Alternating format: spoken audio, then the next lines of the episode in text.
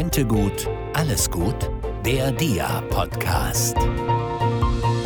Willkommen beim Podcast des DIA, des Deutschen Instituts für Altersvorsorge. Wir informieren Sie alle zwei Wochen über aktuelle Entwicklungen rund um die Altersvorsorge, Studien zum Sparen und was im politischen Berlin dazu passiert ist. Mein Name ist Klaus Morgenstern, mir zur Seite steht Fabian Dietrich, wir sind beide Sprecher des DIA. So ist das. Und worüber reden wir heute, Klaus? Wir gehen der Frage nach, ob die eigenen vier Wände sich in eine lebenslange Rente verwandeln lassen. Das ist schnell erklärt.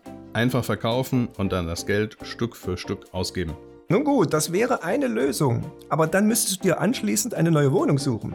Es geht aber auch beides. Im Eigenheim weiter wohnen bleiben und eine Rente beziehen. Wie das zusammengeht, musst du unseren Hörerinnen und Hörern und vor allem mir bitte gleich mal erklären. Das übernimmt am besten der Experte, den wir heute eingeladen haben. Friedrich Thiele von der Deutschen Leibrenten Grundbesitz AG. Aber jetzt erstmal diese Gute Nachricht. Fabian, hast du schon mal was geerbt? Nein. Aber ich habe schon oft gehört, wie eine Erbschaft zu Streit unter den Erben führt. Ja, die ganze Familie gespalten hat. Das hat oft auch seinen Grund. Nur 40 Prozent der Bürger haben eine Bestimmung für ihren Nachlass getroffen. Zum Beispiel mit einem Testament. Fehlt eine solche Nachlassregelung, dann greift die gesetzliche Erbfolge und die sorgt mitunter für heftige Überraschungen. Ja, wieso das denn? Also ich dachte immer, die gesetzliche Regelung, die schafft klare Verhältnisse. Das schon. Aber vielen sind die Konsequenzen aus der gesetzlichen Erbfolge nicht so richtig bewusst. So befinden sich wohl die meisten kinderlosen Ehepaare in dem Glauben, dass der andere Partner ohnehin alles erbt. Ja, das hätte ich jetzt aber auch vermutet. Äh, stimmt das denn nicht? Na, stellen wir uns mal Folgendes vor. Ein kinderloses Ehepaar hat gemeinsam ein Eigenheim und jeder der Ehepartner hat 200.000 Euro auf der hohen Kante. Völlig unerwartet stirbt der Mann. Ja, klare Sache. Dann bekommt die Frau des Mannes den Anteil ihres Ehegattens am Vermögen. Könnte man denken. Aber die betagte Mutter des Mannes lebt noch. Und dann ist da noch eine Schwester mit eigener Familie. Okay, dann müssen die wohl auch bedacht werden.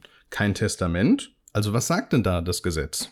Nach der gesetzlichen Erbfolge erbt die Witwe lediglich 75 Prozent des Vermögens ihres Mannes. Die restlichen 25 Prozent teilen sich hälftig die Mutter und die Schwester. Also jetzt kann ich mir aber vorstellen, dass die Mutter gar nicht von ihrem Sohn erben will und ähm, ja, die Schwester das vielleicht auch nicht von ihrer Schwägerin haben will. Kann man das denn nicht im Nachhinein einfach noch so reparieren, dass die Ehefrau alles behält? Darüber hat sich ein Experte in einem Beitrag auf unserer Webseite Gedanken gemacht. Aber ich sag dir gleich, es ist und bleibt eine verfahrene Kiste. Dann werde ich das mal in Ruhe nachlesen. Wenn Sie das auch tun wollen, schauen Sie einfach auf www.dia-vorsorge.de vorbei. Nun aber zu unserem heutigen Gesprächspartner Friedrich Thiele. Er ist Vorstandsvorsitzender der Deutschen Leibrenten Grundbesitz AG und leitet damit ein deutschlandführendes Unternehmen für Immobilienverrentungen. Gut zu wissen. Herzlich willkommen, Herr Thiele. Guten Tag, freue mich. Guten Tag. Herr Thiele, wir halten Sie gerade davon ab, abzureisen von Frankfurt nach München. Da geht's auf eine Veranstaltung für Sie nachher. Ja, was ist denn da Thema? Am Ende auch Immobilienverrentung? Äh, nein, nicht nur. Es geht eigentlich um den deutschen Immobilienmarkt und wie er sich jetzt nach der Bundestagswahl und äh, überhaupt nach der Pandemie weiterentwickelt. Und ich möchte natürlich auch schon die Immobilienverrentung dort als ein neues Produkt äh, der Immobilienbranche etablieren und bekannt machen. Nun ist der Begriff Immobilienverrentung schon mehrfach gefallen. Was es damit auf sich hat, kann auch ein Unkundiger ungefähr aus dem Wort ableiten. Erklären Sie aber dennoch mal kurz, was hat es damit auf sich? Was passiert bei Immobilienverrentung genau? Die Immobilienverrentung ist eine Möglichkeit, das Alter zu finanzieren. Ähm, viele haben ja eine Immobilie angespart, um im Alter mietfrei zu wohnen. Und wir bieten eben darüber hinaus dass man die in der Immobilie gebundene Liquidität auch dazu nutzt, das Alter zu finanzieren. Man hat also die Kombination aus einem sicheren, unabhängigen Wohnen in der eigenen Immobilie, abgesichert im Grundbuch auf der einen Seite und zusätzlich Liquidität, die das Alter finanziert im eigenen Zuhause, ähm, sodass man einfach dort, wo man am liebsten wohnt, ein bisschen besser lebt der oder die bisherigen Hausbesitzer geben ja einen großen Vermögenswert ab. Ja, für viele Menschen vielleicht der größte Vermögenswert überhaupt. Im Gegenzug erhalten diese Menschen dann ein Versprechen auf eine lebenslange Rente und ein lebenslanges Wohnrecht. Wie wird denn gewährleistet, dass dieses Versprechen auch eingehalten wird? Dafür haben wir in Deutschland sowas Tolles wie das Grundbuch. Ähm, das Grundbuch genießt öffentlichen Glauben, ist also immer richtig und dort wird das abgesichert. Man tauscht Eigentum in Besitzrechte und diese Besitzrechte ähm, werden an erster Rangstelle im Grundbuch festgehalten und schränken dann das Eigentum, das wir bekommen, entsprechend ein.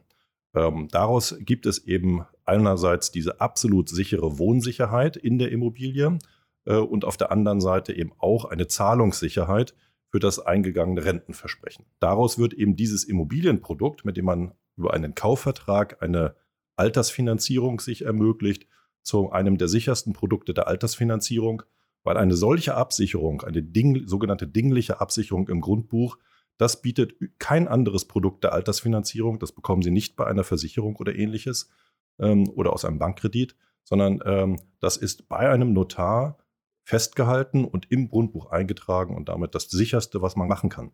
Also im Grundbuch wird das Wohnrecht, dieses lebenslange Wohnrecht eingetragen. Mhm. Was aber ist mit dieser Rentenzahlung, die ich bis zum Lebensende erhalten soll?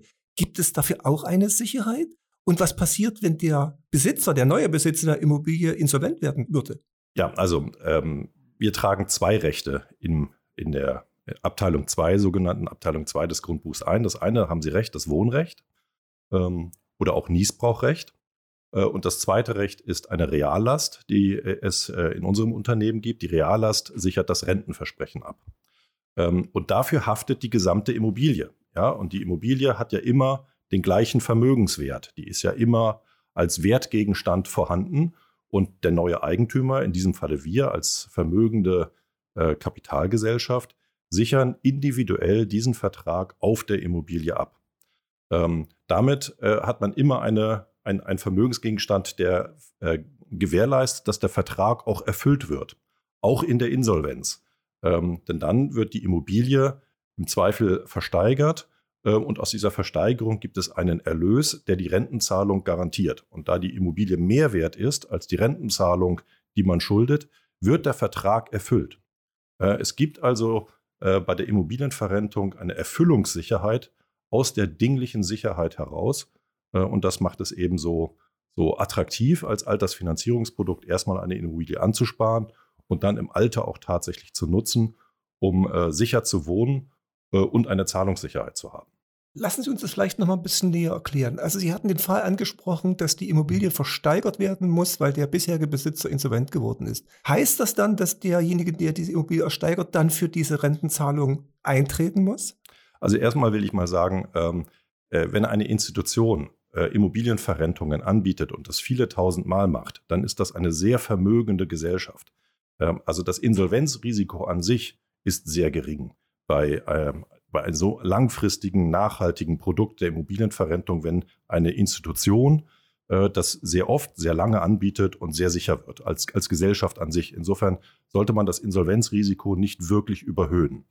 Ähm, das ist der erste Punkt. Der zweite Punkt, uns kann allen der Himmel auf den Kopf fallen. Also sollte es tatsächlich so sein, dass eine, äh, eine Gesellschaft, die Immobilienverrentung anbietet, nicht mehr den Zahlungsverpflichtungen nachzukommen, dann wird in einer Insolvenz durch das Geltenmachen der Reallast, also man nimmt die Reallast, die im Grundbuch steht, und gibt sie dem Gericht und das Gericht äh, veranlasst die Zwangsvollstreckung. Das Ergebnis ist, dass äh, der neue Eigentümer A das Wohnrecht weiter gewährleisten muss. Also das Wohnrecht hat mit der Insolvenz gar nichts zu tun, das bleibt immer sicher dort. Und die Reallast führt dazu, dass äh, eben ein Versteigerungserlös aus der Immobilie äh, entsteht.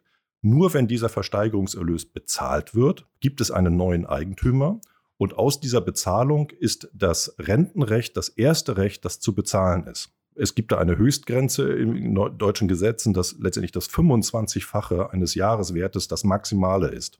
Also 25 Rentenjahre ist das Maximale. Aber bei einem Immobilienverrentungsprodukt gibt es keine 25 Jahre Restlebenserwartung. Das heißt, es ist immer sicher. Ja, und äh, die Liquidität wird aus der Versteigerung kommen. Und damit ist der Vertrag erfüllt. Und das steht im Vordergrund. Bei der Immobilienverrentung soll der Vertrag erfüllt werden. Und das wird es, ob die Gesellschaft besteht oder nicht, durch die Gewährleistung des Wohnens und durch die Bezahlung der Rente. Okay, also wenn Unvorhergesehenes auf der Seite, ja zum Beispiel der deutschen Leibrenten passiert, ist eigentlich der Verkäufer der Immobilie, die Verkäuferin sehr gut abgesichert. Das haben Sie uns erklärt. Ähm, jetzt kommen wir mal zu den unvorhergesehenen Ereignissen auf der Seite der Personen, die ja das Haus geben wollen, aber dort erstmal weiter wohnen wollen. Ja, nehmen wir mal an, der ehemalige Hausbesitzer wird zum Pflegefall und muss ins Pflegeheim umziehen und das auch noch erheblich früher als gedacht. Erlischt dann das lebenslange Wohnrecht äh, und die Immobilie ist damit endgültig weg? Nein, ähm, wir, wir gewähren ja lebenslange Rechte. Das heißt, solange Leben existiert, äh, hat man das Recht. Ob man das Recht wahrnimmt oder nicht, ist eine andere Frage. Das heißt, ein Immobilienverrentungsvertrag gibt eine maximale Flexibilität, selbst wenn sich das Leben ändert. Und das eigene Wohnrecht kann auch dadurch wahrgenommen werden, dass man eben einen anderen dort wohnen lässt, äh, also vermietet. Ja, also mit unserem Wohnrecht, dem Niesbrauch sehr ähnlich, ist auch ein Vermietungsrecht verbunden. Das ist die eine Möglichkeit. Auf der anderen Seite, Herr Dietrich, muss man klar sagen, wenn man in ein Pflegeheim muss, ist das Vermieten einer Immobilie eine Last und nicht irgendwie etwas was Tolles.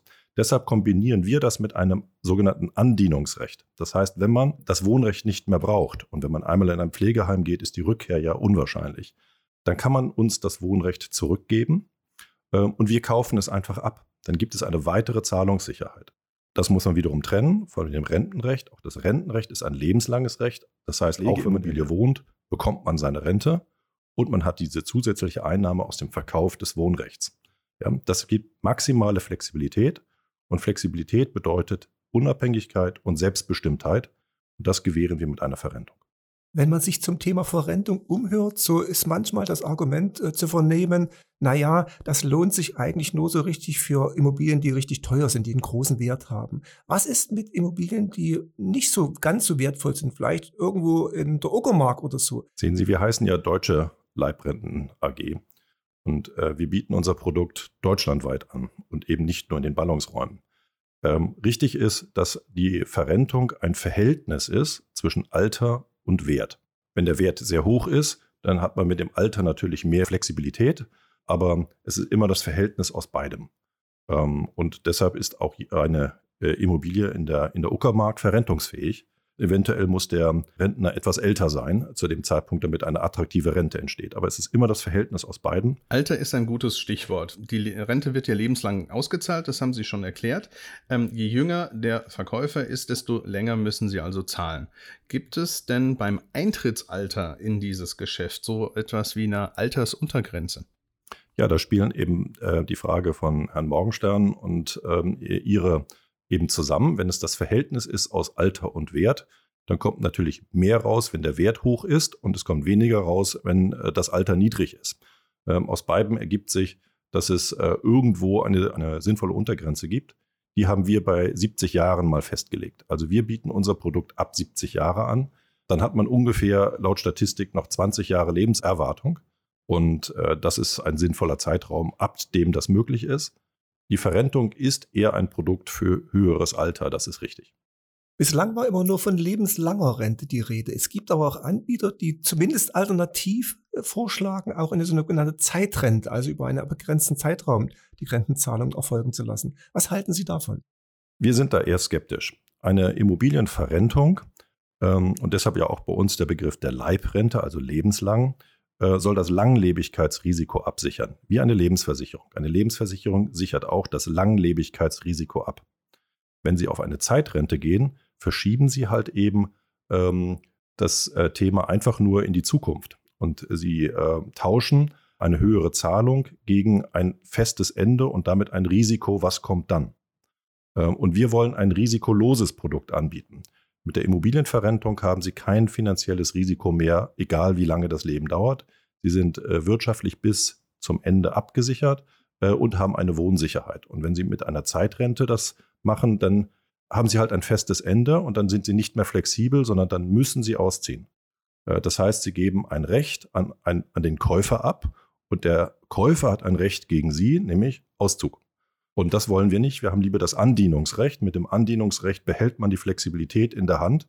Und Herr Dietrich sagte ja zu Recht, dann kommt der Pflegefall früher, als man gedacht hat. Dann hat man bei einem lebenslangen Recht mit einer Flexibilität es selber in der Hand, unabhängig selbstbestimmt. Wenn man eine Zeitrente hat, dann muss man ausziehen und das Geld ist zu einem bestimmten Zeitpunkt weg Und ob man vorher oder danach lieber in eine Pflegeimmobilie umziehen möchte, ist nicht mehr die eigene Entscheidung. Jetzt sind wir hier beim Deutschen Institut für Altersvorsorge und als äh, typisch deutscher Anleger habe ich natürlich Angst vor allen Risiken. Mhm. Ähm, und äh, natürlich bin ich auch Grundpessimist und deswegen die Frage, Sie haben das ja alles sehr schlüssig und positiv geschildert, aber wo ist denn jetzt der Haken? Also die Immobilienverrentung hat eigentlich tatsächlich wenig Haken, weil sie eine, ein lebenslanges Sicherheitsversprechen bekommen. Und wir übernehmen ja auch die Instandhaltung. Also das heißt, sie sind freigestellt von allen Zukunftsrisiken und haben maximale Flexibilität.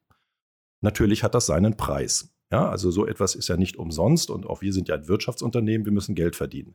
Und deshalb ist es vielleicht tatsächlich die Höhe der Rente, die äh, nicht immer das ist, was man erwartet hat. Ähm, äh, und nur mit höherem Alter tatsächlich besser wird. Also eine Immobilienverrentung hat einen Preis, aber sie gibt einem Selbstbestimmtheit und Sicherheit. Sie ist fair und transparent und insofern äh, eine sehr, sehr sichere Regelung der Altersfinanzierung. Äh, sie haben ein super Stichwort gerade geliefert, nämlich das Thema Instandhaltung.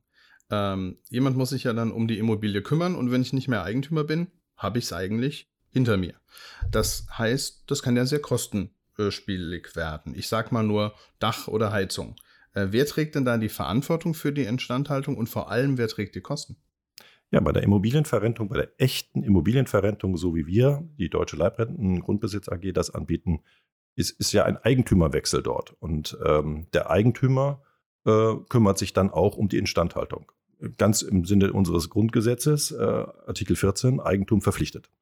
Ähm, und hat damit auch eine soziale Komponente. Und hier schafft eben ähm, die Übernahme der Instandhaltung auch soziale Sicherheit wir sind eine Institution, wir sind ein Immobilienunternehmen, wir kümmern uns um unser Vermögen und wir haben ein Interesse, dass am Ende ähm, dieses Vermögen auch einen Wert hat. Und deshalb kümmern wir uns selber darum. Das ist unsere Verpflichtung gegenüber unseren Kunden.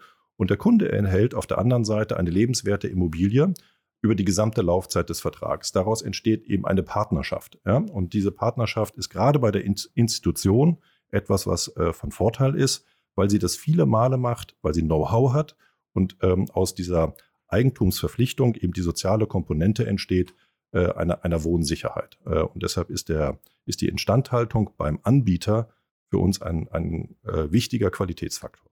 Seit einiger Zeit hört oder liest man Werbung zu einem anderen Modell, zum sogenannten Teilverkauf. Also es gibt Werbespots, es gibt Plakate zu diesem Thema. Was passiert beim Teilverkauf und vor allen Dingen, was halten Sie davon? Also erstmal muss man klar sagen, dass äh, der Teilverkauf kein Verrentungsprodukt ist. Der Teilkauf ist, man verkauft die Hälfte seiner Immobilie. Man erhält also keine lebenslange Zahlungssicherheit. Im Gegenteil, man muss lebenslang zahlen, nämlich ein sogenanntes Nutzungsentgelt. Das ist also genau das Umgekehrte. Es ist also eher ein Darlehen oder, oder ein Substitut für ein Darlehen. Ähm, und deshalb äh, würde ich immer bevorzugen, nehmen Sie ein klassisches Bankdarlehen auf, dann haben Sie Zins und Tilgung und mit der Tilgung schaffen Sie in Ihrem eigenen Eigentum weiterhin wieder Vermögen. Es hat auch nichts mit Alter zu tun. Teilkauf oder, oder ein Darlehen können Sie in jedem Alter aufnehmen. Äh, bei einem Teilkauf müssen Sie ein, ein, hohes Nutzungsentgelt zahlen und haben keinen Tilgungsbeitrag dabei. Und diese, diese Zahlungsverpflichtung hört nie wieder auf. Äh, das heißt, Sie haben Sie eben gerade nicht die Abdeckung des Langlebigkeitsrisikos, sondern Sie kaufen sich ein neues Risiko ein, das Sie eigentlich nicht mehr hatten, äh, wenn sie ihre Immobilie schon entschuldet hatten. Und im Alter soll man sich von Risiken befreien und nicht ein neues Nutzungsentgelt-Zahlungsrisiko eingehen. Dann würde ich eher empfehlen, nehmen Sie ein klassisches Darlehen auf. Äh, mit der Verrentung lässt sich dieses Produkt nicht vergleichen. Wie kommt es eigentlich, dass jetzt dieser Teilverkauf so in das Augenmerk der Öffentlichkeit rückt? Also ich kann mich gut erinnern, wir haben vor zehn Jahren oder so eigentlich nur über Immobilienverrentung gesprochen, aber nicht über den Teilverkauf. Wo kommt es plötzlich das Interesse oder das Bemühen her, dieses Alternativmodell im Markt bekannt zu machen? Ja, man kann, glaube ich, schon ähm, den deutschen Banken ein wenig äh, vorwerfen, dass sie nicht ausreichend ähm, Darlehen für Senioren zur Verfügung stellen. Es gibt ähm, ja eine neue Gesetzgebung, die Wohnimmobilienkreditrichtlinie, wie sie heißt, äh, die da heißt, dass ähm, Darlehen an Kunden nur abgegeben werden können, wenn sie aus laufenden Zahlungen tatsächlich einen Kredit bedienen können. Der Kredit soll nicht bedient werden aus der Kreditleistung heraus, also aus der Hypothek, die man herauszieht, sondern aus eigenen Einnahmen. Und bei Rentnern haben wir eben das Problem, dass äh, ihre Rentenhöhe oft nicht ausreicht, ein solches Darlehen dann tatsächlich zu tilgen, ohne dass man diesen Betrag, den man aus dem Darlehen bekommt, hinzuzählt. Beim Teilkauf wird aber genau das gemacht. Hier ist es allerdings ein Unternehmen, das eben Geld anbietet und durch ein Darlehen refinanziert. Und äh, dieses Geld wird dann genutzt, um daraus ein Nutzungsentgelt zu zahlen. Wenn der Kunde das irgendwann nicht mehr kann, wird der Anbieter die Immobilie zum Verkauf stellen, weil er ja ein Darlehen hinten dran bedienen muss. Die Immobilie haftet also für ein Darlehen komplett, obwohl der Senior gar kein Darlehensnehmer ist, weil er ja einen Teilkaufpreis erhalten hat. Und das macht dieses Produkt so schwierig. Und warum das aber eben jetzt funktioniert ist, Wenn weil die Banken in der Lage ausreichend Darlehen zu zahlen, dann sollte er auch in der Lage sein, Zins und Tilgung zu bezahlen in gleicher Höhe. Und deshalb ist ein Bankkredit eigentlich immer das, die bessere Alternative. Aber diese Frage, Herr Morgenstern, sollten Sie in einem anderen Podcast vielleicht mal jemanden aus dem Bankenbereich stellen, warum Sie nicht ausreichend Kapital für Senioren zur Verfügung stellen, die ein Haus haben. Dann lassen Sie uns zur Immobilienverrentung zurückkommen. Da gibt es ja sehr unterschiedliche Kalkulationssätze. Wie ist es möglich, hier mehr Transparenz für die möglichen Verkäufer zu schaffen. Also wie können Verkäufer einschätzen, ob ein Angebot, das es gibt, fair gerechnet ist und für beide Seiten von Vorteil? Ja, die Berechnung von Immobilienverrentung ist mathematisch gesehen keine einfache Sache. Ähm, tatsächlich müssen Sie ja, wenn Sie ein Verhältnis ausrechnen aus Alter und Wert, eine, ein, eine Sterbetabelle mit involvieren und äh, Zinsrechnung machen. Das sind sehr dynamische äh, Kalkulationen, ähnlich wie bei einer Lebensversicherung ähm, sie auch gemacht werden, aber sie werden hier jetzt ja auf der Immobilie abgesichert. Deshalb ist es ein Immobilienvertrag, den man macht, aber die Mathematik dahinter ist sehr ähnlich. Das ist schwere Mathematik, Finanzmathematik, nicht besonders transparent. Aber man kann natürlich immer hilfsweise über das Wohnrecht ähm, rechnen. Das funktioniert ähm, bei der normalen Standardimmobilie, bei der das Grundstück nicht riesengroß ist. Dann könnte man vom Wert der Immobilie einfach das Wohnrecht abziehen Übrig bleibt ein verrentungsfähiges Kapital. Ja, und dieses verrentungsfähige Kapital ohne die Betrachtung eines Zinseffektes verteilt man wieder über eine Lebenserwartung und teilt es durch zwölf. Das wäre in der Theorie eine Rente. Das ist eine relativ einfache Dreisatzrechnung, die hilft hilfsweise äh, bei einer normalen Immobilie, aber man sollte das nicht überstrapazieren, weil ähm, Zinseszinseffekte, Instandhaltung in dieser Rechnung keine Rolle spielen. Das ist also nur eine Vereinfachung. Ähm, aber auf dem Weg geht das. Mhm. Ja, es ist äh, auf jeden Fall komplexer, als man annehmen könnte, aber Sie haben das sehr, sehr ähm, gut äh, erklärt und ähm, vor allem haben Sie das ein oder andere auch schon auf unserer Website zu dem Thema beigetragen. Und wer jetzt nach diesem Gespräch nochmal nachlesen äh, will, der kann auf www.dia-vorsorge.de vorbeischauen. Herr Thiele, Ihnen sehr vielen Dank für das Gespräch. Sehr gerne, mich gefreut. Recht vielen Dank auch von mir. So, Fabian, was bleibt? Also, wenn mich künftig jemand fragt, was von Immobilienverrentung zu halten ist, dann schlage ich ihm vor, diesen Podcast anzuhören. Aber was ist eigentlich mit dir, Klaus? Du hast doch ein Haus. Käme das für dich in Frage?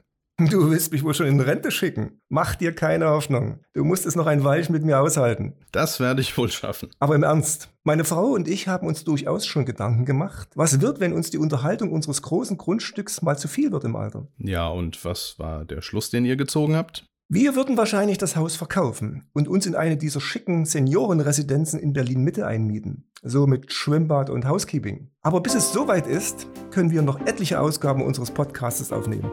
Und damit Sie keine dieser etlichen Ausgaben verpassen, abonnieren Sie unseren Podcast doch gleich jetzt.